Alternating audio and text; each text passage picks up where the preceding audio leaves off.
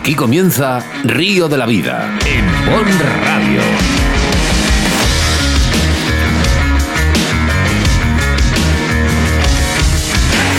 Tu programa de pesca con Óscar Arratia y Sebastián Cuestas.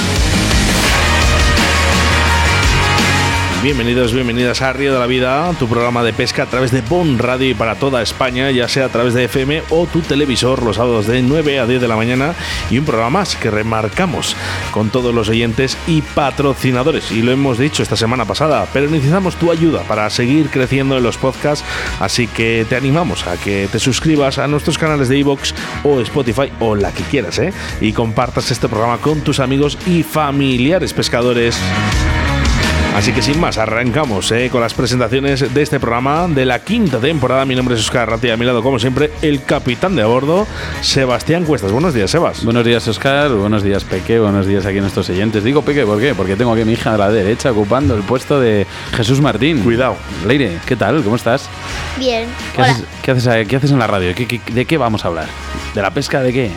De cachos, ¿no? Sí. Esos que tanto te gustan cuando vamos a pescar al río. Uy, yo creo que Leire es más de truchas, ¿eh? No, no te creas, le gusta mucho pescar la boga y el cacho. ¿eh? Son además especies muy familiares para los niños. Eh, quiero decir que Río de la Vida consigue que haga ese Kit Kat eh, semanalmente y consiga evadirme de mis problemas laborales, familiares y, como no, disfrutar de la pesca, pero a través de las ondas de la radio.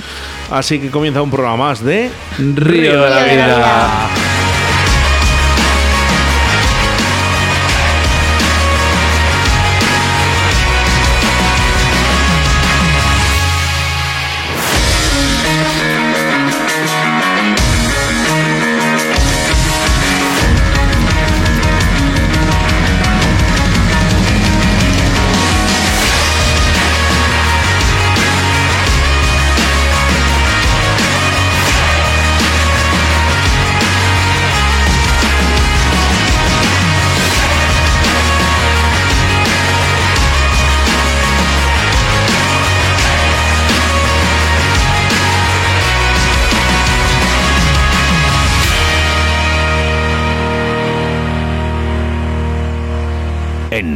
De la Vida.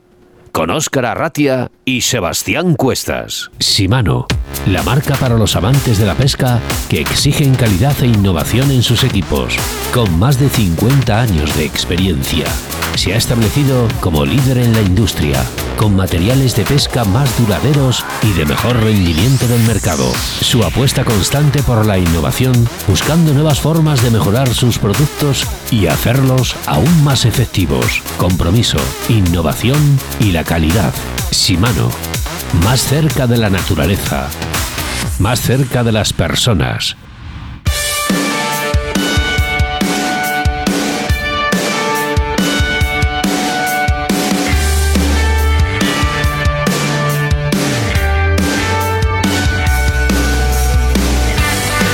Bueno, pues comenzamos un programa más y hoy como tenemos además aquí asistenta, ¿qué programa es? ¿Te- ¿Tú sabes cuál es? Sí. ¿Cuál es? El 588. Pero bueno. Madre mía, ¿eh? Bueno, pues programa 188, 367 ediciones y si te has perdido algún programa puedes hacerlo a través de bonradio.com. Por cierto, ¿eh? le mandamos un besazo muy fuerte, muy fuerte a nuestro amigo Jesús Martín, que no sé si está Tenía comiendo la pata setas. chunga hoy. Tenía Ah, que, ah, está ahí. Tenía la pata chunga, tenía la pata chunga y ha dicho que, Que no quería, no quería, no, no que quería, no ¿no? venía, que se quedaba preparando el documental Perfecto. que vamos a realizar. ¿eh? Vamos a ver, vamos a hablar de ello, ¿eh? Un besito para Jesús Martín, Leite. Sí. Venga, un besito, ¿eh? Bueno, pues hoy comenzamos con embalses y caudales haciendo referencia a vuestras peticiones que nos hacéis llegar a través de las redes sociales y que en el día de hoy nos pidís hablar del embalse de Suruana en Tarragona.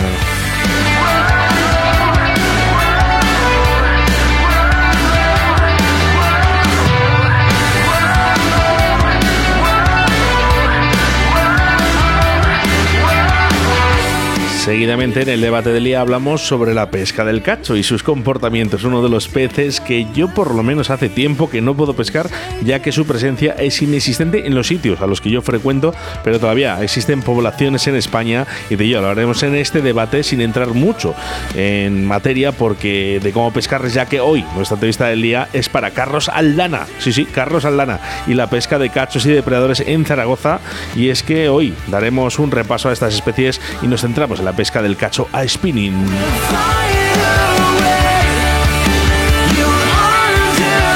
Nuestros colaboradores, los habituales, Cañas Dragas de Alta, la Autovía del Pescador, JJ Fishing, Moscas de León, Torro Riverfly y Shimano.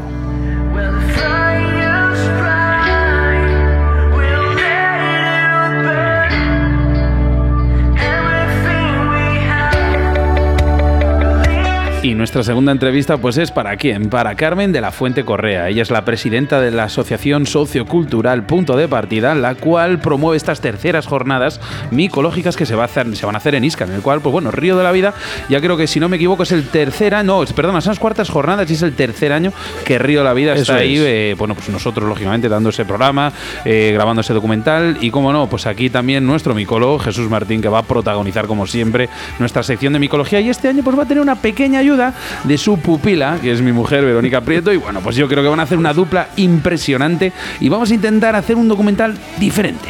Venga, un besito para mamá, Alegre. Sí. Venga, díselo. Besito para mamá.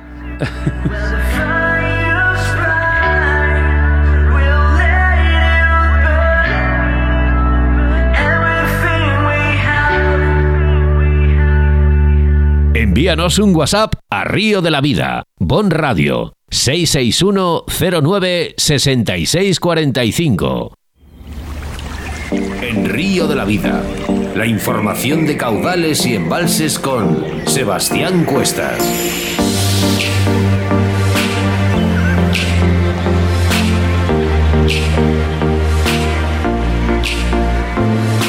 Hoy, en nuestra sección de embalses y caudales, hablamos del embalse de Siurana, situado en la provincia de Tarragona. Siurana es un pequeño y bonito embalse de aguas claras y limpias, alimentados por el río Siurana. Esta es una zona montañosa, a unos 500 metros de altitud, enmarcada en una región con un clima frío y húmedo en buena parte del año y que, por contra, en verano ofrece un alivio de altas temperaturas, bien sea en forma de chapuzón o bien de deporte náutico, actividades para las cuales recibe numerosos visitantes.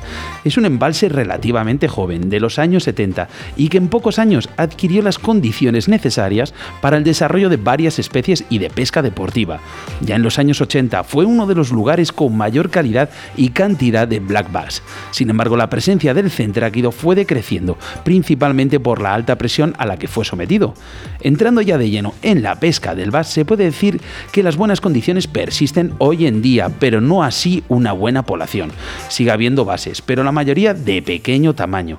Hay algunos ejemplares grandes que ocupan los lugares estratégicos más protegidos y muchos de ellos inalcanzables.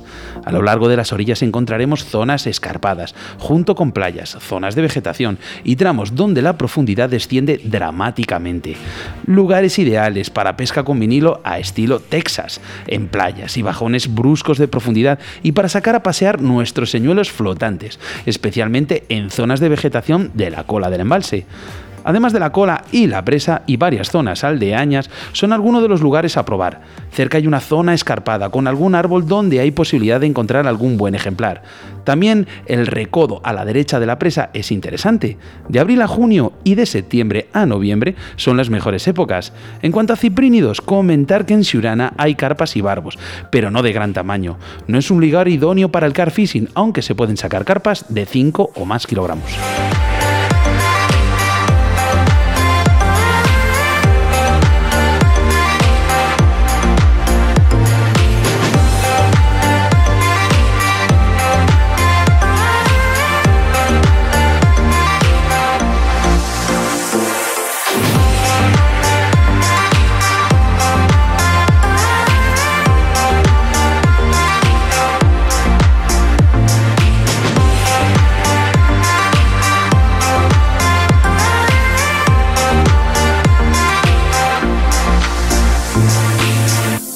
Río de la Vida, tu programa de pesca en Bon Radio.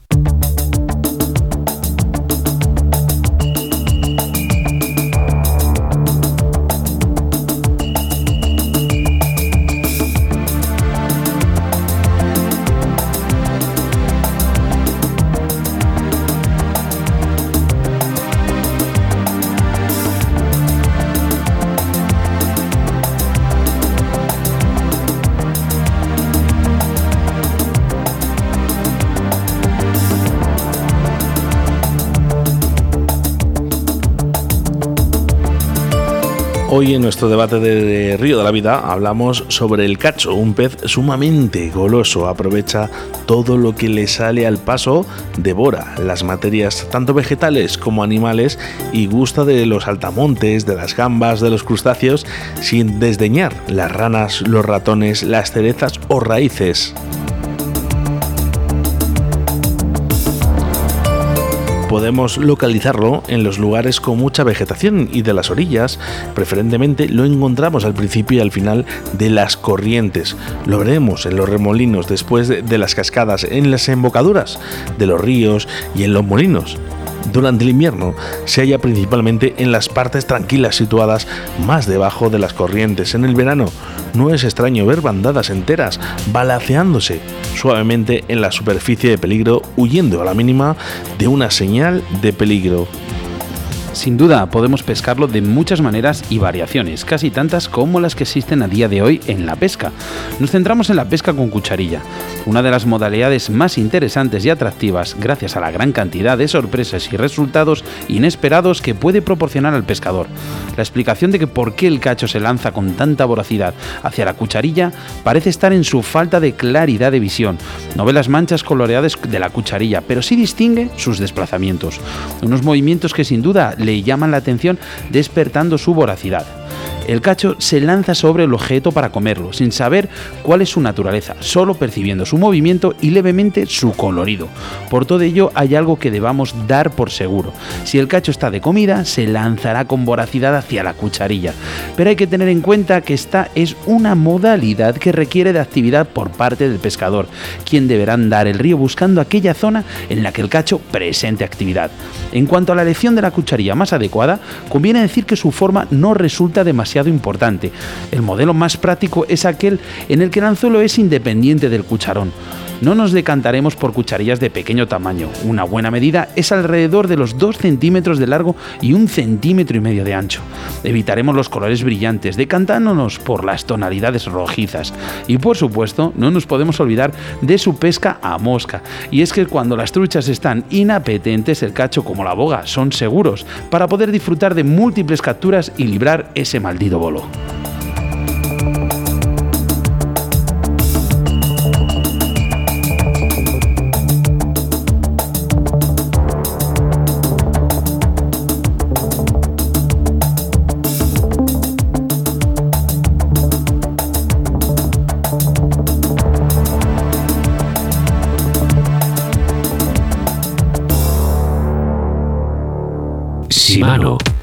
Marca para los amantes de la pesca que exigen calidad e innovación en sus equipos. Con más de 50 años de experiencia, se ha establecido como líder en la industria, con materiales de pesca más duraderos y de mejor rendimiento del mercado. Su apuesta constante por la innovación, buscando nuevas formas de mejorar sus productos y hacerlos aún más efectivos. Compromiso, innovación y la calidad. Shimano más cerca de la naturaleza, más cerca de las personas. En Río de la Vida te ofrecemos nuestro invitado del día.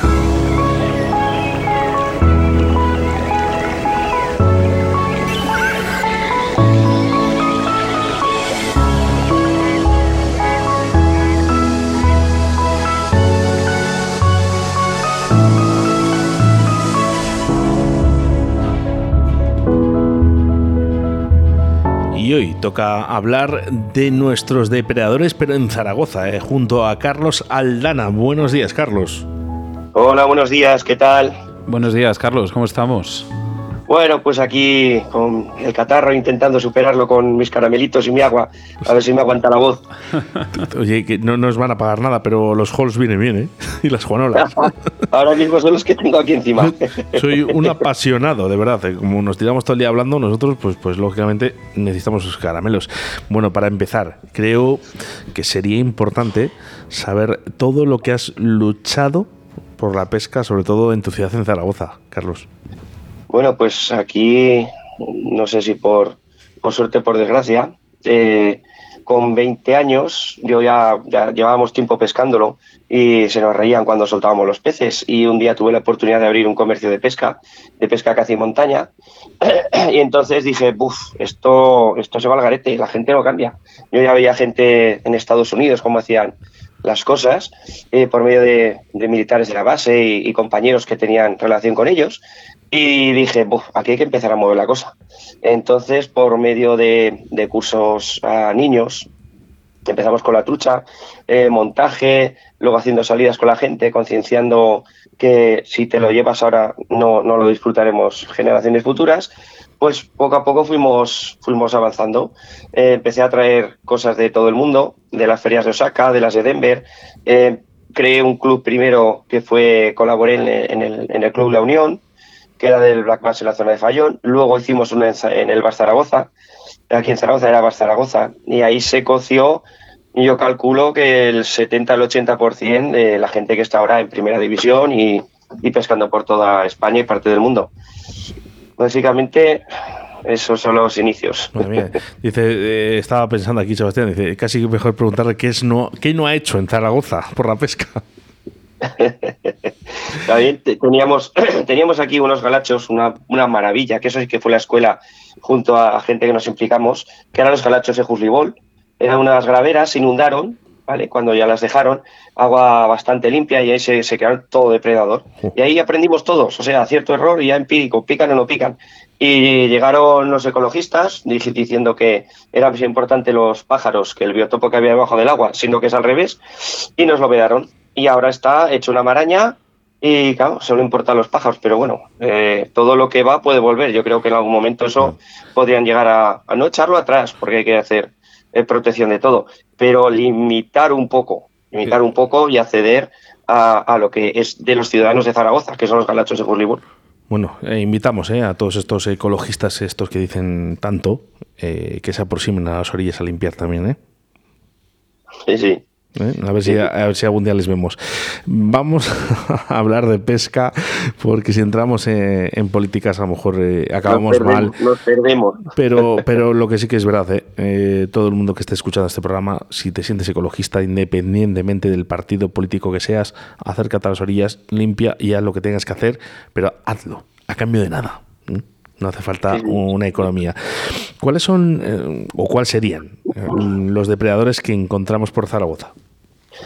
Pues Zaragoza, vamos a contar 5 kilómetros del, río Ebro alrededor, ¿no? Más o menos, que es la zona que puede, hasta la gente puede ir en autobús incluso.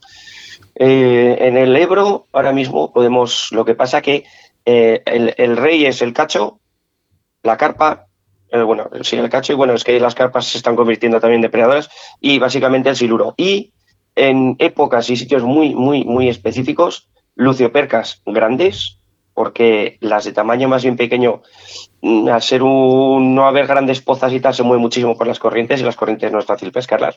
Pero sí que hay una época que se cogen ejemplares grandes. El lucio, lucio ahora, ahora, todos los años, vamos, igual hacía 20 años que no se sacaba el lucio aquí y por modificación del biotopo gracias al cacho, se están empezando a ver. O sea, capturas todos los años, llevamos dos años, que algunos se oye, que los que nos oirán igual son más, pero es que hacía 20 años que no se oía ninguno. Ya llevamos dos o tres años que me, mandan fotos estas que solo las puedes ver una vez, mira lo que hemos sacado. Y, eso anima. Barbos, vuelve a haber una población, está subiendo bastante la población de barbos. Lo que pasa que la gente que pesca la carpa no suele pescarlos porque el barbo no está donde la carpa normalmente. El barbo es más de corriente, vosotros lo sabéis. Y la gente suele pescarlo en blandas, en remansos. Y el barbo en las blandas pues, está muy ocasionalmente. Le gusta más hociquear entre las corrientes. Eh, Carlos, me ha dicho por aquí un pajarito que tienes un niño más o menos de la edad de mi hija, eh, que está aquí presente, que le, flipa la pesca, ¿no? Sí, 10 años tiene, tiene Daniel. Y vamos, los que me conocen saben que es un crack. O sea, cuando decimos un crack, es un crack. la gente que con 5 años me veía con él decía, este crío, pero ¿qué años tiene? un saludo, ¿no? Para Daniel. Sí, sí, la ejecución, cómo recogía, las pausas, cómo te habla, y ahora igual. Ahora no, no hace falta. Algún nudo tengo que hacerle cuando es, por ejemplo, estuvimos ayer en el, pescando el Lucio en Pato, y el, nudo con un 0,70 o 0,80 se le hacía complicado. Pero ahí estuvo conmigo ocho horas, ¿eh? Con un, ¿Está por ahí tu peque? sí, pues un momento, que ahora está viendo una, una peli. Que, le- mira, podemos hacer una cosa, ¿eh? Hoy que va de niños, que tenemos aquí a, a nuestra niña, bueno, la hija de Sebastián, yo la cuento, ¿eh? Como mi hija, Sí, vamos. pues ahora mismo. Dani, ven un momentito, por Venga. favor, que quiero hablar contigo. Le damos un saludito y le decimos un, un consejito para la pesca, Leire. Para truchas, que él pesca depredadores. Le, pregu- le haces tú la pregunta, Leire. él también, él también pesca truchas. Pregúntale, Tiene ¿me Ah, da- que pesca ahí- tru- ahí- bueno, ¿Me bueno, bueno, es que consejo suena- para pescar la trucha? Es una máquina, entonces. o sea, Leire- pesca de Leire todo. le encanta pescar la trucha, pero sobre todo, al final, lo que pesca ya la modalidad es, es, salmo- es de pesca mosca. Eh, A ver, Dani. A Hola. ver, aquí lo tengo. Que es un poco vergonzosete, pero. Hola, pero Dani. Hola, Dani. Hola. ¿Qué tal estás? Bien, Bueno, eres un gran pescador, me han dicho. pues verdad es. Eh, muy bien, muy bien. Bueno, pues tengo a otra gran pescadora aquí a mi lado. Leire, eh, ¿le dices hola, Dani? Hola, Dani. Hola. ¿Quieres preguntarle algo, Leire? No, no, no. Ah, no. bueno, se cortan Dani, aquí. oye, a ver si un día, un día pescamos juntos, ¿vale? Vamos a ir con papá. Un besito muy fuerte y a ver si pescamos un día juntos, que me han dicho que eres una máquina. Vale. Cuando queráis, ya sabéis que estáis invitados aquí. Y, y- y si no quieren picar los peces, picaremos en la orilla con la mesita. tenemos, tenemos, de eso, de, de eso de- se nos da bien. Venga, hasta luego, Dani. Eh, Carlos, oye, eh, sobre estos, hablando sobre estos depredadores ahí en, en Zaragoza, eh, ¿todos los pescas en el río Ebro o hay otras masas de agua en las cuales eh, practicas sí, esta pesca? eh, tenemos aquí bastante, sobre todo balsas de riego. Lo que pasa es que las balsas de riego ahí es un poco polémica porque suelen ser a la comunidad de regantes. Entonces, si algún espabilado, ah, digo espabilado por no decir otra palabra, ha dejado donde ha montado el pato o ha hecho el puesto de lance de lo que se ha dejado lleno de porquería, pues a la siguiente pues llega el guarda de, de regantes y de señores fuera de aquí. Normal, Entonces, normal. Al hay que apelar un poco, claro, a la gente que, que cuide, ¿no? que lo deje mejor que cuando ha llegado. Eh, dentro de estos depredadores, bueno, cabe resaltar, como siempre, en prácticamente en todos los programas de Río de la Vida, cuando hablamos del siluro, hablamos de ese gran depredador, ese pez, entre comillas, tan dañino para el ecosistema deportivo como para el, también a veces para el pescador, pero oye, al final tenemos que adaptarnos a él y pescarle y aprovecharle, porque es un pez que no podemos echar de nuestras aguas, solo podemos disfrutarlo. Sí, sí, sí. Es un amor-odio que lo tenemos todos y yo pues, he sido privilegiado ya que cuando empezó el del siluro yo tenía 18 años.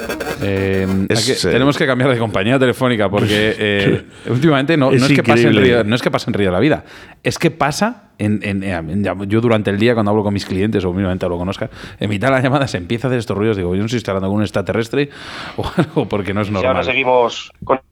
Adelante, Carlos. Ahora, eso. Pues eso, que yo he visto el auge, el decrecimiento de todas las especies y, y ha costado muchos años, pero el biotopo en esa zona más o menos se ha restablecido. No es el mismo, porque ha cambiado, pero aquí pasa lo mismo. O sea, aquí ha habido un boom exagerado, han desaparecido muchas especies, no del todo, y ahora se vuelven a recuperar. Carpines, que hacía mucho que no se cogían, ahora es lo habitual. Es una cosa muy curiosa esto de, del biotopo. La naturaleza sigue su curso siempre y nunca se extingue ella sola. Eh, Carlos, ah, te voy a decir igual que a todos nuestros oyentes. Ahora, cuando termine la entrevista, te metes aquí en el chat y escribes yo quiero una navaja de Río de la Vida, ¿vale? Comparte el programa y entras al final del programa en un sorteo. Unas navajas de madera chulísimas, ¿vale? Que por Genial. cierto, la medida de la hoja mide eh, 0,2 centímetros menos de la legalidad para que no te denuncien. Para que lo lleves dentro del coche, ¿eh? Que le hemos hecho a Adri, Qué además. Bueno, ¿qué hay que hacer entonces? Eh, ¿qué- Bueno, qué- vamos a mandarle una gratis a Carlos y así que no tenga que hacer mira, nada. Además, y- mira, y ya soy está. setero de pro también, como mi- con mi mujer María Pilar, que sin Mira, ella esto no sería posible, que decimos. Qué bien, mira, pues eh, no mandamos, no mandamos una, mandamos dos, ¿vale? Una para ti y otra para tu mujer. Yo me he enterado ahora, ¿eh? Dice, es que eh, soy la bomba, por no decir otra cosa. Muchas gracias. pone producción Oye, ahora. que- dice, un momento, que no Sí. se me olvide decir que esto para mí es un sueño cumplido, que lo sepáis. El poder estar con el señor Cuestas y con el señor Arrati aquí debatiendo en directo, esto de verdad, ahora mismo, y os lo digo como es, llevo los pelos de punta. Ay, qué maravilla. Que, mira, a mí esto me llena más, más Sí. que. bueno, no, te, no te lo imaginas, Carlos. Sí, porque, eh, eh, Carlos, una cosa. eh, hace, tú eres oyente, yo creo que es del principio ¿no? del programa de Río la Vida, Sí. más o menos. Sí, sí, desde el primero, desde el primero. ¿Tú imaginabas que ibas a hacer recibir una llamada para decirte, Carlos, vas a ser entrevistado en Río la Vida? No, no, no directamente, pero siempre tenía en ese foro interno de decir, joder, macho, si es que están entrevistando a- a- al 80% de la gente que conozco y trato con ellos, ¿sabes? Pues- Y es más, a algunos de los que habéis entrevistado, yo les he sacado licencias, sus primeras licencias. Es algo muy bonito.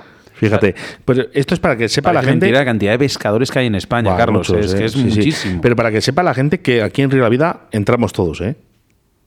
Entramos Eso- todos. Esto sí que es democracia. Esto sí.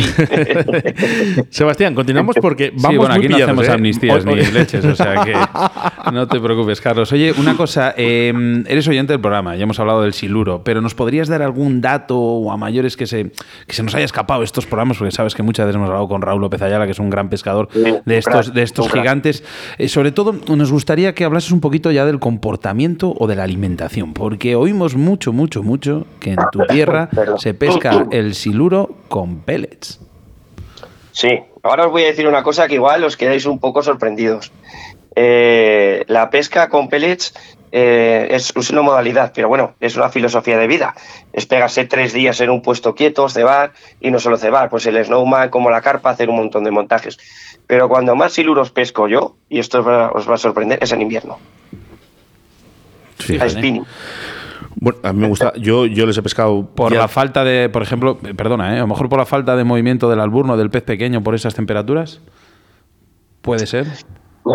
Puede ser la primera parte y la segunda parte es un pez de envergadura y necesita más alimentación que uno pequeño. Al moverse más, necesita más. Entonces, en invierno, el que pica suele ser mayor. O sea, un pez de 15 kilos necesita menos alimento que uno de 30. Entonces, cuando hay riada, esos son más accesibles a la orilla y es cuando lo pasamos bien. O sea, si en verano sacas dos o tres, eh, que an- antes sacabas muchos, pero bueno, como está cambiando todo, ahora en invierno no es raro sacar cinco, seis. Y además aquí en Zaragoza, ¿eh? O sea, y voy a decir el sitio, aunque igual me pelan, en el Pozo de San Lázaro. El famoso Pozo de San Lázaro. Ya están con pluma de pergamino. Bueno, Carlos, mi, mi mujer es mañica de Zaragoza, de las de las delicias. O sea que. ¿Sí? Sí, sí, sí, sí, O sea que. Bien cerca. Tendré que ir. Oye, fíjate que dices, eh, todo está cambiando. Se rumorea, ¿eh? Y ojo, mm, tú me puedes decir, Carlos, y hemos visto ya que eres transparente, que acabas de decir el sitio ¿eh? de los siluros. Se rumorea que se está mejorando la población de ciprínidos a pesar de todos estos depredadores que existen en aguas del Ebro. ¿Qué nos puedes contar al respecto? Sí, es algo, es algo curioso además que dices, Buah, esto, esto es un contrasentido. O sea, hay mucho depredador, depredador muy grande. Sin embargo, yo estoy viendo a, la gente que pesca al cubo y están ahí tranquilillos y no paran de sacar mini tallas y no paran de sacar carpas eh, de palmo, palmo y pico, que se hacía muchísimo que no había un nivel más o menos, eh, eh, una, lógica en la pesca. Y carpines, carpines, sacas, ¡ay, qué carpa más blanca y qué alta! No, no, es un carpín pero carpín precioso ¿eh? y además de, tamaños ya respetables. Entonces hay, hay un factor aquí que hablando con, con un- una eminencia del Ebro que es Alberto Millán, eh, lo debatimos varias veces y es la presencia del cacho. El cacho hay una superpoblación ahora mismo, come invertebrados, come lombricillas, come cosas pequeñas, come alburno, mucho alburno. Entonces la, la historia está que el alburno ya no se está comiendo tantas huevas de posibles puestas que van a salir. Entonces, ¿qué hace? Está regulando el nivel de alburnos. Al haber menos alburnos, La naturaleza es muy puestas, sabia, ¿eh? lógi- lógicamente, más puestas pueden salir para adelante. Y estamos empezando a ver peces que hacía mucho tiempo que no los veíamos en, en una cantidad Sí. importante. Sí que es verdad, Carlos, eh, entre- eh, no me acuerdo qué programa es, lo estábamos hablando ahora eh, bajo micro, eh, Oscar y yo, que hubo un entrevistado que nos comentaba que los ciprínidos ha llegado un momento en los, cual, eh, en los cuales eh, pues, oye, se, se dedican también, su parte de alimentación se basa en comerse los huevos del alburno, las huevas de los alburnos. Y eso es alimentación pura y dura y esto también hace que Eso se es, reproduzca. ¿Eso es cierto? Sí, yo, yo pienso a veces que es incluso competencia. Yo creo que es competencia, porque precisamente hace, antes que ahora este Leo está un poco más subido, hace tres semanas estuve probando, que ahora mismo no sé a- a- eh, os he mandado la foto, tengo aquí encima de la mesa, no sé si lo oís, lleno de, cebos de crambáis para el cacho y tal, y- y haciendo la pesca del cacho, lanzando a las corrientes, dejando que entre los blandos y derivando, me entró una carpa, pero tal era la carpa, a un ¿eh? que no pude con ella. Se me descolgó, se me descolgó y al final, menos mal que abrió el anzuelo. A los dos lances me entró un barbo. Y al tercer lance me entró un silurín eh, de dos kilos, algo vamos, con una caña light 0,8 de trenzado y unos cebitos de, de dos pulgadas, que son nada, ni tres centímetros, pues vamos, se te salen los pelos del cuerpo. Estamos en meses de frío o muy frío, ¿no? Sin duda, uno de los atractivos que puedes eh, que podemos ver en Zaragoza es la pesca del lucio. ¿Qué debemos o en qué debemos de fijarnos para poder buscarlos?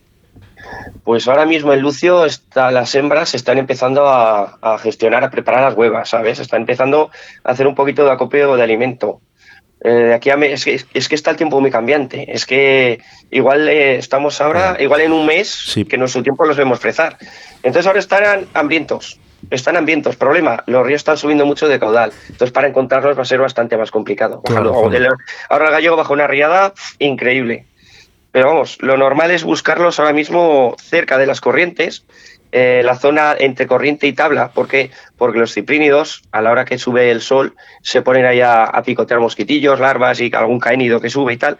Entonces ellos saben que, es, que van ahí, entonces se ponen en el cazadero. Hay que buscar esas zonas, no vamos a buscar solo las espadañas, solo los pozones.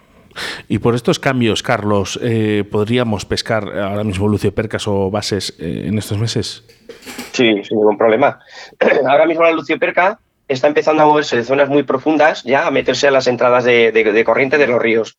Eh, y el VAS está empezando ya a salir de las reculas y meterse hacia las puntas. Ahora es una zona donde podríamos encontrar en un pantano las dos especies no muy lejos, junto a la fluviatis. La fluviatis y la lucioperca son muy parejas a la hora de, de frezar y de moverse. Les gusta más la profundidad y la oscuridad. Al VAS es al contrario. Y en esta época de cambio de termoclima, en ese cambio se suelen encontrar. Entonces puedes sacar las tres. Es curioso, ¿eh? Las fluetes, yo no he pescado ninguna todavía. Me han dicho que, bueno, pues la pesca es un poquito. No, es tan atractiva, ¿no? Porque tienes que dejar caer un, vinilo, movérsele muy lentamente. Y, bueno, no sé si esto es un mes propicio o un mes muy bueno para pescarlas. Sí, sí, sí. La, fluviatis es prácticamente todo el año. Lo único que van en bolas, además, normalmente, excepto los ejemplares muy grandes, las de hasta kilo van en bancos y según se va el tamaño más pequeño son bancos más numerosos. Entonces, la única cuestión es saber aproximadamente por dónde se están moviendo esos bancos.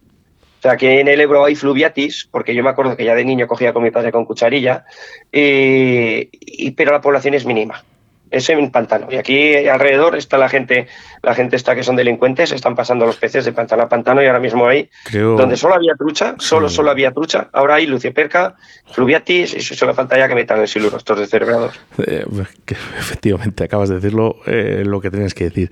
Eh, no, dejar el siluro donde está, que ya demasiado daño hace, que a mí me encanta pescarle, ojo, eh, pero dejar el siluro, y es que lo repetimos una y mil veces, por favor. Es que el otro día ha salido una publicación en Facebook eh, mía con un siluro, que es el primero que he pescado, de, de 1,98, que no es de 2 metros, este 1,98. Eh, y, y siempre lo digo, que dejen el siluro donde está que es que yo sé que él no tiene la culpa, pero por favor no le muevan a Siluro, que es que, es que no. saben el destrozo que puede hacer. Eh, los mejores defensores del Ebro somos y de los ríos somos y de los pantanos somos nosotros. Vea, ves una cosa rara, teléfono. Tenéis que tener el teléfono siempre de, la Guardia Civil, de Seprona, de, siempre a mano. Y ante la duda llama llama. Cuanta más llamadas, mejor vamos a defender lo nuestro, que no es nuestro, que es nuestro legado, que lo tenemos que dejar mejor que lo encontramos. Eh, uy, eso ya será muy complicado, pero lo que sí que está claro es que la naturaleza es sabia, pero tenemos que ayudarla ¿eh? también. Bueno, ya hemos hablado ¿eh? alguna vez en Río de la Vida que los ciprínidos, como los barbos, por ejemplo, también se han vuelto depredadores, buscando ese alimento entre peces pasto, pero hoy queríamos resaltar la presencia del cacho. En estas aguas hay una una población bastante abundante Sí, además es que ha sido un boom en, en un año, aproximadamente año y medio. Eh, la gente que íbamos a, lanzado por aquí, bueno, oye, que, que no hay agua en tal sitio, que, que está mal el, alrededor, ¿no? Aquí han vedado, aquí no hay agua, aquí no puedo sacar la zodia, aquí no puedo sacar la barca, vamos a pescar aquel Ebro, pues venga, vamos al siluro. No quieren picar, notas que lo, no te lo tocan, no lo embocan, vamos a cambiar el tamaño. Y cuando traías el tamaño, el más pequeño, veías que venía detrás algo. Oiga, con la cola oscura, que a ver si vas a ver un vas podías al cebo más pequeño. Y en una de esas, oh, mira, ya llevo uno. pues es una carpa con aleta naranja, cola oscura y la boca ancha. Y empezamos a ver, joder, que es que son los cachos. Y adaptando todas las líneas de pesca, la línea, la caña, carrete, cebos, pues vamos, ha sido un boom, pero un boom que no. Mira, te voy a hacer un detalle. Mi amigo de hace años, Iván Aspas, tiene una tienda que es pesca navegación, y ha puesto una sección de cacho. O sea, cañas específicas light para cacho, carretes 1000, trenzados el 0608, mini cebos, mini cranbites. O sea, para que te hagas idea, ¿eh? que una tienda apueste por una especie. Fíjate. Oye, una cosa, eh, Carlos, que joder, al final vemos al cacho, vemos ese pez, entre comillas, tan, digamos, no sensible, sino un poco más. Eh, no, le vemos como un depredador. Y nos estás contando. Mira, otra vez empezamos con la, con la llamada. Y sí que es verdad que eh, hoy el programa vamos a hablar de, la pesca del cacho a spinning, como, como pez, como un depredador. Cuando hemos pensado los mosqueros, hemos pensado siempre pescarles a mosca, por ejemplo o con asticot o con alumbriz. Sí, es esta pesca, esta pesca de spinning, o sea, realmente es tan, tan fuerte el ataque o, sea, o tienes que insistir mucho en las tiradas. Explícanos un poquillo. Carlos. Le hemos perdido. Ah, perdona, que es que, perdona, que es que no, eh, no sé qué nos pasa con la, con la línea telefónica. Nos tienen un poco. aquí, aquí, hay un tormentón. Ah, pues puede ser eso. Que digo que estábamos hablando que en el, el, cacho, en este caso, le vamos a tratar en este programa como un depredador, la pesca spinning sobre él, pero sí que es verdad que, que, que la sensación que, te produce cuando estás pescando y te entra un cacho, o sea, es como otros depredadores, o es una pesca más fina, más, más rebuscada. No, no, no, no, no. Lo único, el hándicap que tenemos aquí, que el agua del río El Ebro siempre está turbia, excepto cuando baja muy poca, que se pone relativamente clara, tres palmos de visibilidad. Y entonces aquí colores chillones. Ahora mismo tengo en la mesa los negros, chartres, rojos chillones, esos son los. y naranjas, sobre todo naranjas, los que más atacan. Pero es como si fueses a la trucha. O sea, tú lanzas a la corriente y dejas que vaya pegando por el fondo, derivando, derivando. Y si no es en la plena corriente, pero plena, plena corriente, cuando va a entrar al remanso, son unos animales muy curiosos. Y la picada es, es, es como una descarga. O sea, no es toc como el siluro, como el vas, que el, te da dos, tac, tac. La lucioperca pega un golpazo y se lo lleva. No, no, esto es. O sea, muerden y se retuercen. Y es súper divertido, vamos. Eh, imagínate con una línea del 2 eh, sacar una trucha de kilo y medio. Pues es el equivalente en los equipos que llevamos. Ostras, fíjate, es que maravilla. O sea, eso realmente es como pescar cuando, cuando pescas fino con una cucharilla, con una cucharilla del 2, digamos, a la trucha. Pero sí que es verdad que, bueno, nos, hemos olvidado un poquito de la alimentación del cacho en este programa. Obviamente, oye, pensamos que la pesca del cacho es con esas asticot, esas lombrices. Y aquí nos has dado la vuelta al programa. Has dicho, pesco cachos a spinning. Ostras, esto, esto mola, ¿eh? Sí, además estamos, eh, coincidimos, o sea, pasas por el lado de pescadores que están a estático y hablas con ellos, ah, ¿qué tal va? Buenos días. Pues mira, ha sacado esto y, cinco cachicos.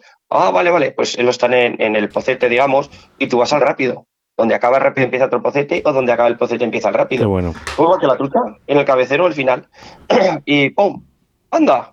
¿Y qué llevas? Se, se pasa que vamos con lombriz con algo. No, pues mira, un artificial. Esto se come. Qué bueno.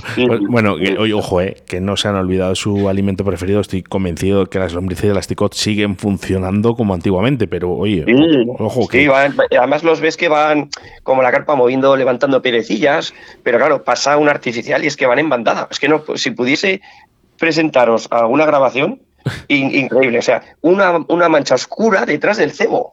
Oye, mándanos, un, vídeo a ver si lo podemos poner en iBox, que dejan poner vídeos ahora y así lo, adjuntamos a tu podcast. ¿Te parece bien?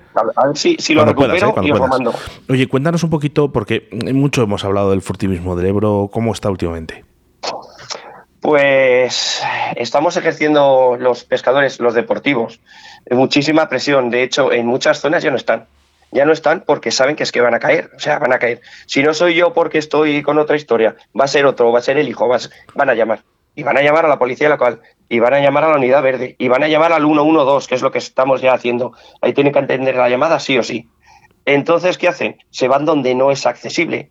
Eh, se rompen, por ejemplo, en la zona de Escatrón, eso es la guerra. Están rompiendo toda la zona protegida de la ribera. Eh, ¿Por qué? Porque les estamos cazando pero que no somos los policías, que es que somos los, los el pescador, que es el que realmente regula el río, te lo aseguro. Sí, sí. Entonces, yo, yo eh, digo a todos nuestros compañeros que llamen, que llamen y se llaman a la Guardia Civil eh, que busquen el teléfono de, la provincia. Por ejemplo, en Zaragoza hay un 976. No tienes que llamar al 062, que te pegan unas clavadas y luego te toca discutir con la mujer. Oye, una cosa, Carlos, que vamos acabando la entrevista, pero sobre las tablas lunares o la presión atmosférica, eh, ¿te fijas en algo cada vez que vas a pescar? Pues en agua medio turbia no afecta prácticamente nada. En agua limpia afecta bastante, bastante, porque, por ejemplo, yo en el mar sí que he visto que es ley en el mar es ley, Sí. porque pesca muchos años en el mar y eso sí. Pero en aguas interiores, pff, menos, menos. En masas muy, cuanto más grande, más afecta la, la luna. Pero sobre todo también el agua limpia, el agua, el agua turbia. O sea, con agua limpia están cazando bien pa- pasar el banco de peces por arriba y atacan, por contraste. Pero si no hay luz, es más complicado. Qué curioso.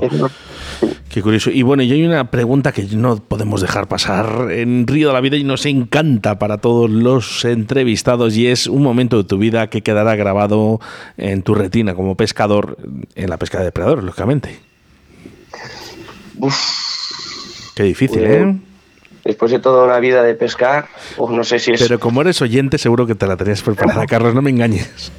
Sí, pues mira, posiblemente el que lo estoy reviviendo ahora es eh, mi padre pescaba mucho a parado, pescaba al, al tentón con la lombriz, alguna vez se equivocaba y se ponía mosquito, es más pasivo que activo pescando, y yo no podía. Entonces me dio una caña verde cali con anillas de metal, que eso era para mí gloria bendita, y un carrete Carman de estos que pesaban 100 kilos y un hilo del 30, y con una cucharilla, con una celta, eh, lanzando, lanzando, y mi padre, ¿pero qué haces? Anda, quédate aquí. Y de repente me pica una pintona, no grande, no tendría 28 centímetros. Y, y eso fue tan fuerte que, vamos, me, vamos, me senté ya de extasiado y mi padre me miraba de, de, de reojo como diciendo, ¿qué ha pasado aquí? Ese que- momento fue, fue, yo creo que ahí fue el punto de inflexión que dije, buf, esto ya está, aquí ya me ha entrado el gusano. Qué maravilla, oye, que siempre esas historias acompañadas de nuestros de nuestros queridos padres o abuelos o, o que eso es una maravilla. Yo es que ahora no, no le tengo, pero, pero es que eh, le echo tanto de menos con estas historias. Yo cada vez que veo a Sebastián con su padre, que es un fenómeno aquí pescando, digo, jo, es que estuviera el mío. Y, y luego es mejor tener cuento- un buen recuerdo que un mal recuerdo. Oscar. Sí, no, no, eso lo tengo claro. ¿eh? correcto. Yo siempre digo, he tenido el mejor padre del mundo, por eso estoy contento. Pero eh, os veo hablar de, de vuestros padres en la pesca, qué bonito, de verdad. Oye, Leire, ¿te ha enseñado mucho a pescar, papá? Sí. ¿Ves? Es una fenómena. Y además la gente, ¿sabes lo que pasa, Carlos? Que la gente eh, no tiene el tópico de la mujer femenina pescando, no eh, eh, sigue, seguimos todavía muy, muy eh, metidos en el pasado. O sea, parece que más en, por ejemplo, en car fishing o se ve es más visto, pero en el tema de los salmónidos, de la pesca mosca, el- el- lo que es el icono, la figura femenina, sobre todo en una niña de 10 años en el río, la gente se queda, se queda, Oh. se queda flipando. Y además, y además, yo sé que lo hará muy bien. O sea, que es que lo sé, porque es que las chicas tienen algo especial. Tiene, tienen, tienen don, ¿eh? las, las chicas tienen don Bueno. para, para coger las cosas antes. Además que está salido, dices, bueno, dices que la nuestra, ¿no? Dice, pero es que está salido espabilada la tía. No lo sé, pero yo, yo tengo el ejemplo de mi mujer, que antes de tener los niños competíamos con embarcación, hemos ido internacionales, y vamos, la finura con el split shot a profundidad. Eso está claro. eh, o sea, no se le he visto eso yo a nadie. María Pilar Lucea ha sido de las primeras en España que ha pescado el vas en, en competición. Eh, Carlos Aldana, muchísimas gracias por seguir Río la Vida. Sabemos que compartes los programas que, que has estado desde el principio. Hoy te ha tocado a ti. Y también te voy a decir una cosa, te voy a adelantar una cosita. En marzo nos vemos aquí en Valladolid. ¿Sí?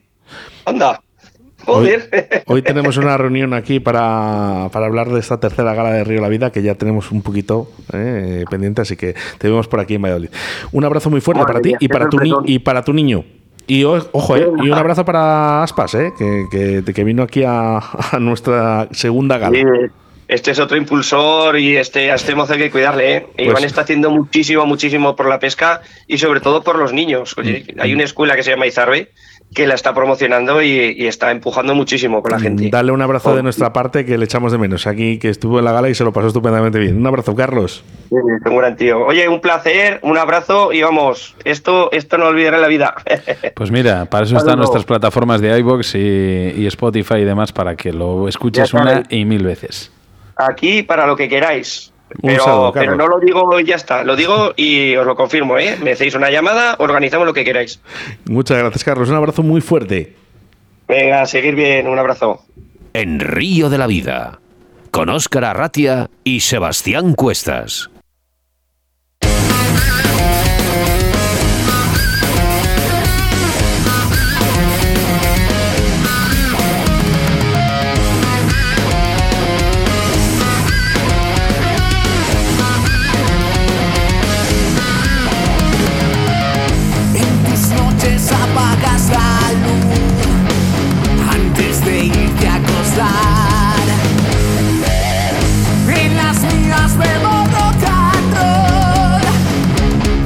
Bueno, pues mensajes al 661096645, mensajes de Facebook, por cierto, ¿eh? hoy sorteamos una navaja de Río de la Vida que yo me he enterado casi nada más llegar aquí, producción ha llegado y he dicho, venga, vamos a sortear, vamos a sortear. Bueno, pues sorteamos.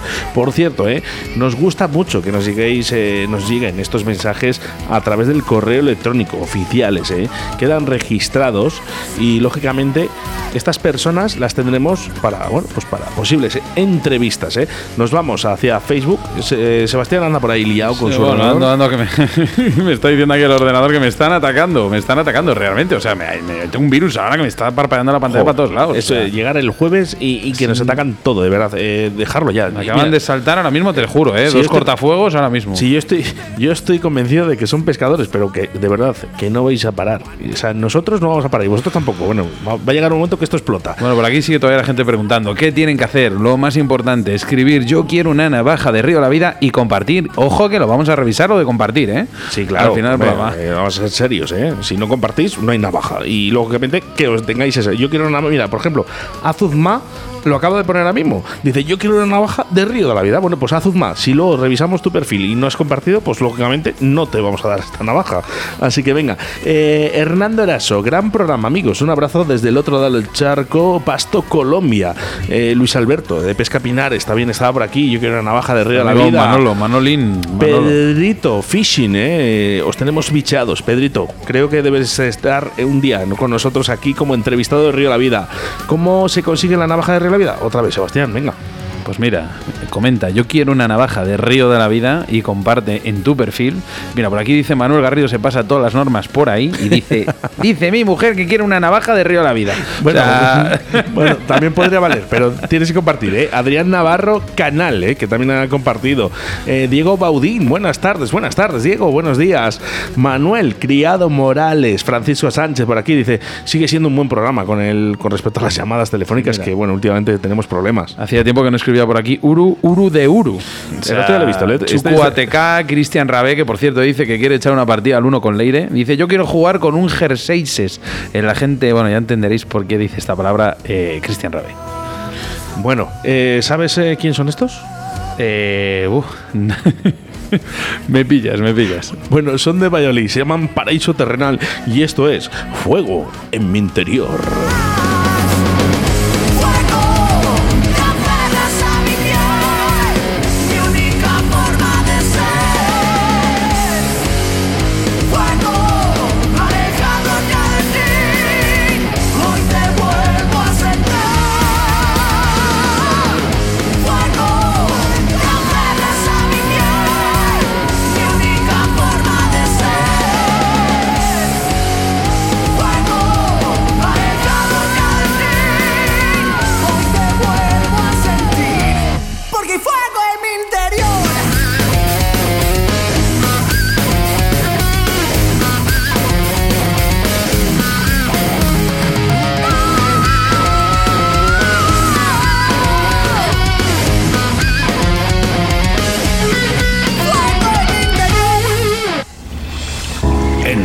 La Vida te ofrecemos nuestro invitado del día.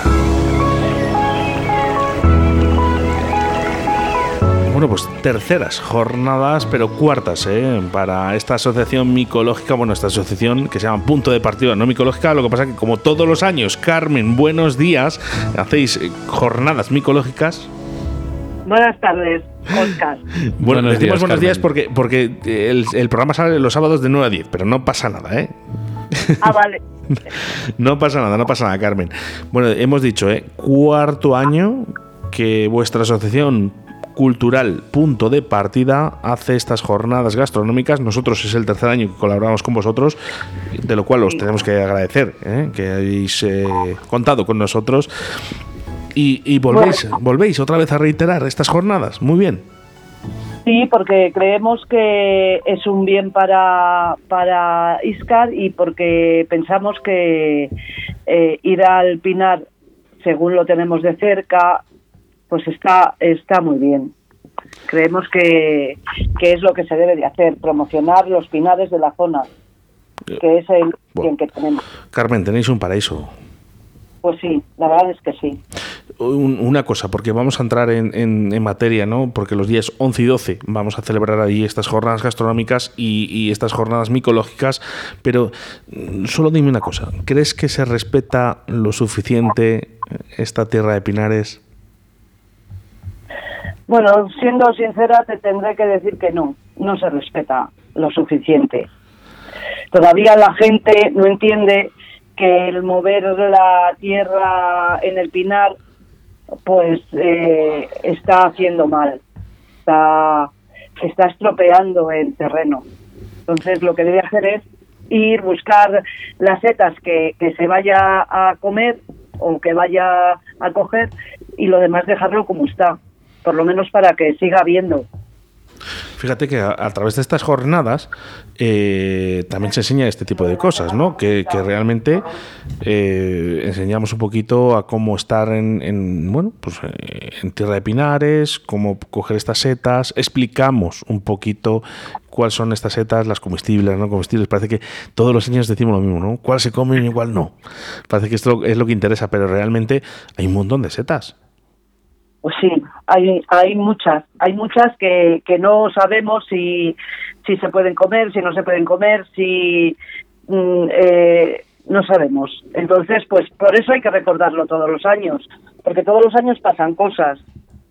Entonces hay que recordar cu- cu- cuáles son las setas, cuáles son las que se pueden coger, cómo hay que cogerlas y cómo hay que cocinarlas. Yo creo que, que es una labor que debemos de hacer, ¿no? Promocionarlo. Hay que promocionarlo, Carmen, y sobre todo promocionarlo como lo promocionáis vosotros, ¿vale? Al final vamos a hablar de dos días, son dos días, si no me equivoco, el 11 y el 12 Sí. de, de noviembre, en el cual, bueno, pues eh, vuestra asociación, eh, tanto como la nuestra, o al final Río de la Vida, pues nosotros siempre hemos intentado, o estamos de la mano con vosotros, en, esta, en estas jornadas micológicas, hablarnos un poquito de lo que se va a realizar, porque son dos días, y dos días dan para mucho. En este caso, habéis, eh, habéis tenéis la aprobación o vais a colaborar con ciertos, eh, con ciertos bares, ciertos puntos gastronómicos, vamos a hacer salidas, eh, se va a hacer documental, hablamos un poquillo de ello. Pues mira, eh, el día 11 eh, saldremos por la mañana a hacer una quedada micológica en el Pinar. Eh, como bien hemos dicho, vamos a hablar sobre las setas, sobre cuál se puede coger, cuál no. Mm, Entonces, después de eso, eh, pues tomaremos un cafetito, lo que sea, ¿no? Pero sobre todo, eh, el que nos enseñen, el que nos digan cuál es lo que tenemos que hacer. Y después por la tarde hará- se hará una exposición en el, en el ayuntamiento para que lo vea todo el mundo, todo el que quiera ir a verlo, que lo, que lo pueda ir a ver.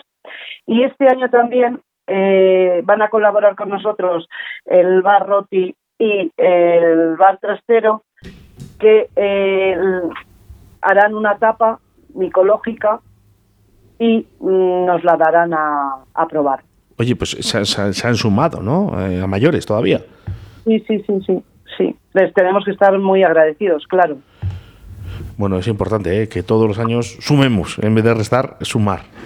Hemos de Pues sí, decir que este año... Sí, hemos de decir que este año, el año pasado también se hizo, Carmen, lo que es la exposición, se hizo una gran exposición de, de estas variedades de setas, eh, tanto de las comestibles, no comestibles, eh, por donde tienes que tirar, eh, tener cuidado, características, puntos en los cuales te tienes que fijar, porque todos los años, por desgracia, la gente se muere por, por, por esto, por, por, por no, no acudir a este tipo de eventos. Entonces animamos a, a todo el mundo que se acerque, a, sobre todo a los peques, que van a ir muchos niños a, a ciertos talleres que bueno que se van a hacer, los van a impartir tanto Jesús como, como Verónica Prieto, en este caso mi mujer. Y, y lo bueno que tenéis, pues que hay una cosa no, pero buen rollo ahí para rato. ¿eh, Jo, déjate de leches, que es gratuito.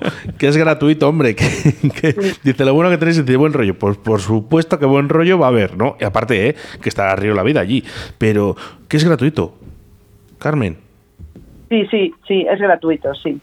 El, el ir no cuesta nada, eh, quiero decirte que encima te dan una clase de, cuáles son las setas que se pueden comer y las que no, de cómo son, cómo se deben de coger, quiero decirte, pues, pues eso es muy de agradecer.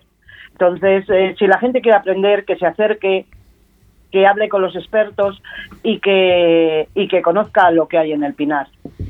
Que no vayan a, a Y no es- removerlo. y por no es efectivamente remover por remover y no solamente saber lo que se come y lo que no se come, que al final el mundo de la micología y yo es anda que no me he llevado collejas, con perdón de la palabra de Jesús Martín, nuestro micólogo, de mi mujer, que ya también me las llevo por otras cosas, pero eh, realmente el mundo de la micología es fantástico, es precioso, no solamente tienes que fijarte en lo que se come, no hay que ser un micófago.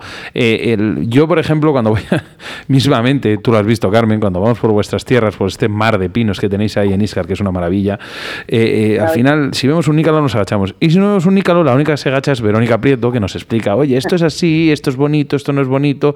Eh, eh, sobre todo es, es el, el tener, el tener esa, esa inquietud, el, el saber que, que esta seta, por qué tiene este color, eh, qué características tiene, eh, si, es, eh, si es venenosa, si es eh, simplemente es O tóxica. o tóxica o cualquier cosa. Es el, el- el- el entender el monte, el entender el por qué esta seta sale en estos sitios y no sale en otros. eh, mil cosas, mil cosas. Y luego, pues oye, pues quien no se quiere involucrar o quien no se quiere eh, fundir en ese mundo de la naturaleza con, con las setas y, y el buen rollo que es. Una cosa no, pero almorzar, almorzamos bien, ¿eh? cada vez vamos al monte, ¿eh? eso no falla. Es verdad, sí. Bueno, vamos a hacer Sí, es un, verdad que aparte de ir al monte también tenemos, no- lo pasamos muy bien. Vamos a hacer un pequeño resumen. Eh, día 11 y 12 en la Villa de Iscar. Eh, estar muy atento Sí. a las redes sociales, tanto de punto de partida, eh, vuestra asociación, como de- Po- Pondremos carteles sobre, sobre las actividades que se van a hacer los dos días para que la gente lo sepa y acuda a pues a ver a, a- yo qué sé pues al, al pinar con nosotros a, a la quedada micológica y después pues a, a la degustación de, de las tapas que nos ofrezcan el bar trastero y el bar roti Mira, Carmen, yo lo voy a poner más fácil y más bonito todavía. Tú imagínate levantarte un sábado, decir, me voy a Iscar, te vas al monte, ves el monte, miras las setas, coges unos nícalos, te enseñan, que es lo más importante, terminas de dar la vuelta en el monte, te vas para el pueblo. En el pueblo te vas al bar o a los bares, pruebas las tapas, te tomas un vermú, ves la exposición, charlas con la gente, que te has quedado con sed, te tomas otra cerveza, que no, pues una Coca-Cola, lo que la gente quiera. Y luego por la tarde, lo, por la tarde todavía queda sitio para poder volver a ver otra vez la exposición, los talleres, las explicaciones de nuestros expertos.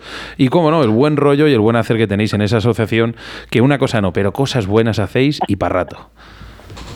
bueno procuramos procuramos hacer cosas buenas Carmen, de verdad, enhorabuena eh, de parte de Río La Vida a vuestra asociación que realiza este tipo de actividades prácticamente sin ánimo de lucro, lógicamente, porque hemos dicho que es gratuitamente, que además vosotros aportáis esta economía, ¿no? Para el bien del municipio, para el bien de que la gente venga, de que sepa de setas, de que os conozca, de que conozca esta villa de Iscar preciosa, esta tierra de pinares, gracias a, a- a gente como tú, Carmen, que es la presidenta, o gente o personas que estáis en esta asociación. Así que un millón de gracias de verdad, porque más gente como tú tenía que haber, y como tu marido. Gracias a vosotros, gracias a vosotros que también estáis ahí ayudándome a que esto salga adelante. Hombre, al final nosotros ya nos pueden unir muchas cosas, pero lo más importante es que tanto vosotros como Río de la Vida buscamos el bien común en este mundo llamado naturaleza, en, en estos bienes que nos da la naturaleza y sobre todo en Iscar, que una cosa en Iscar no, pero eh, lo, que es el, lo que es el pino tienes para rato. ya te digo. Carmen, nos vemos el fin de semana, ¿eh? 11 y 12 ¿eh? de noviembre en Iscar. 11 y 12 de- Y estar muy atentos ¿no? a las redes sociales y ese cartel que, que van a saber todo lo que va a haber y acontecer en Iscar y, y a través de este punto de partida de esta asociación. Así que un besazo muy fuerte para todos. Muchas gracias a vosotros. Gracias, Carmen. Buenos, buenos días. Adiós. Río de la Vida, tu programa de pesca en Bon Radio.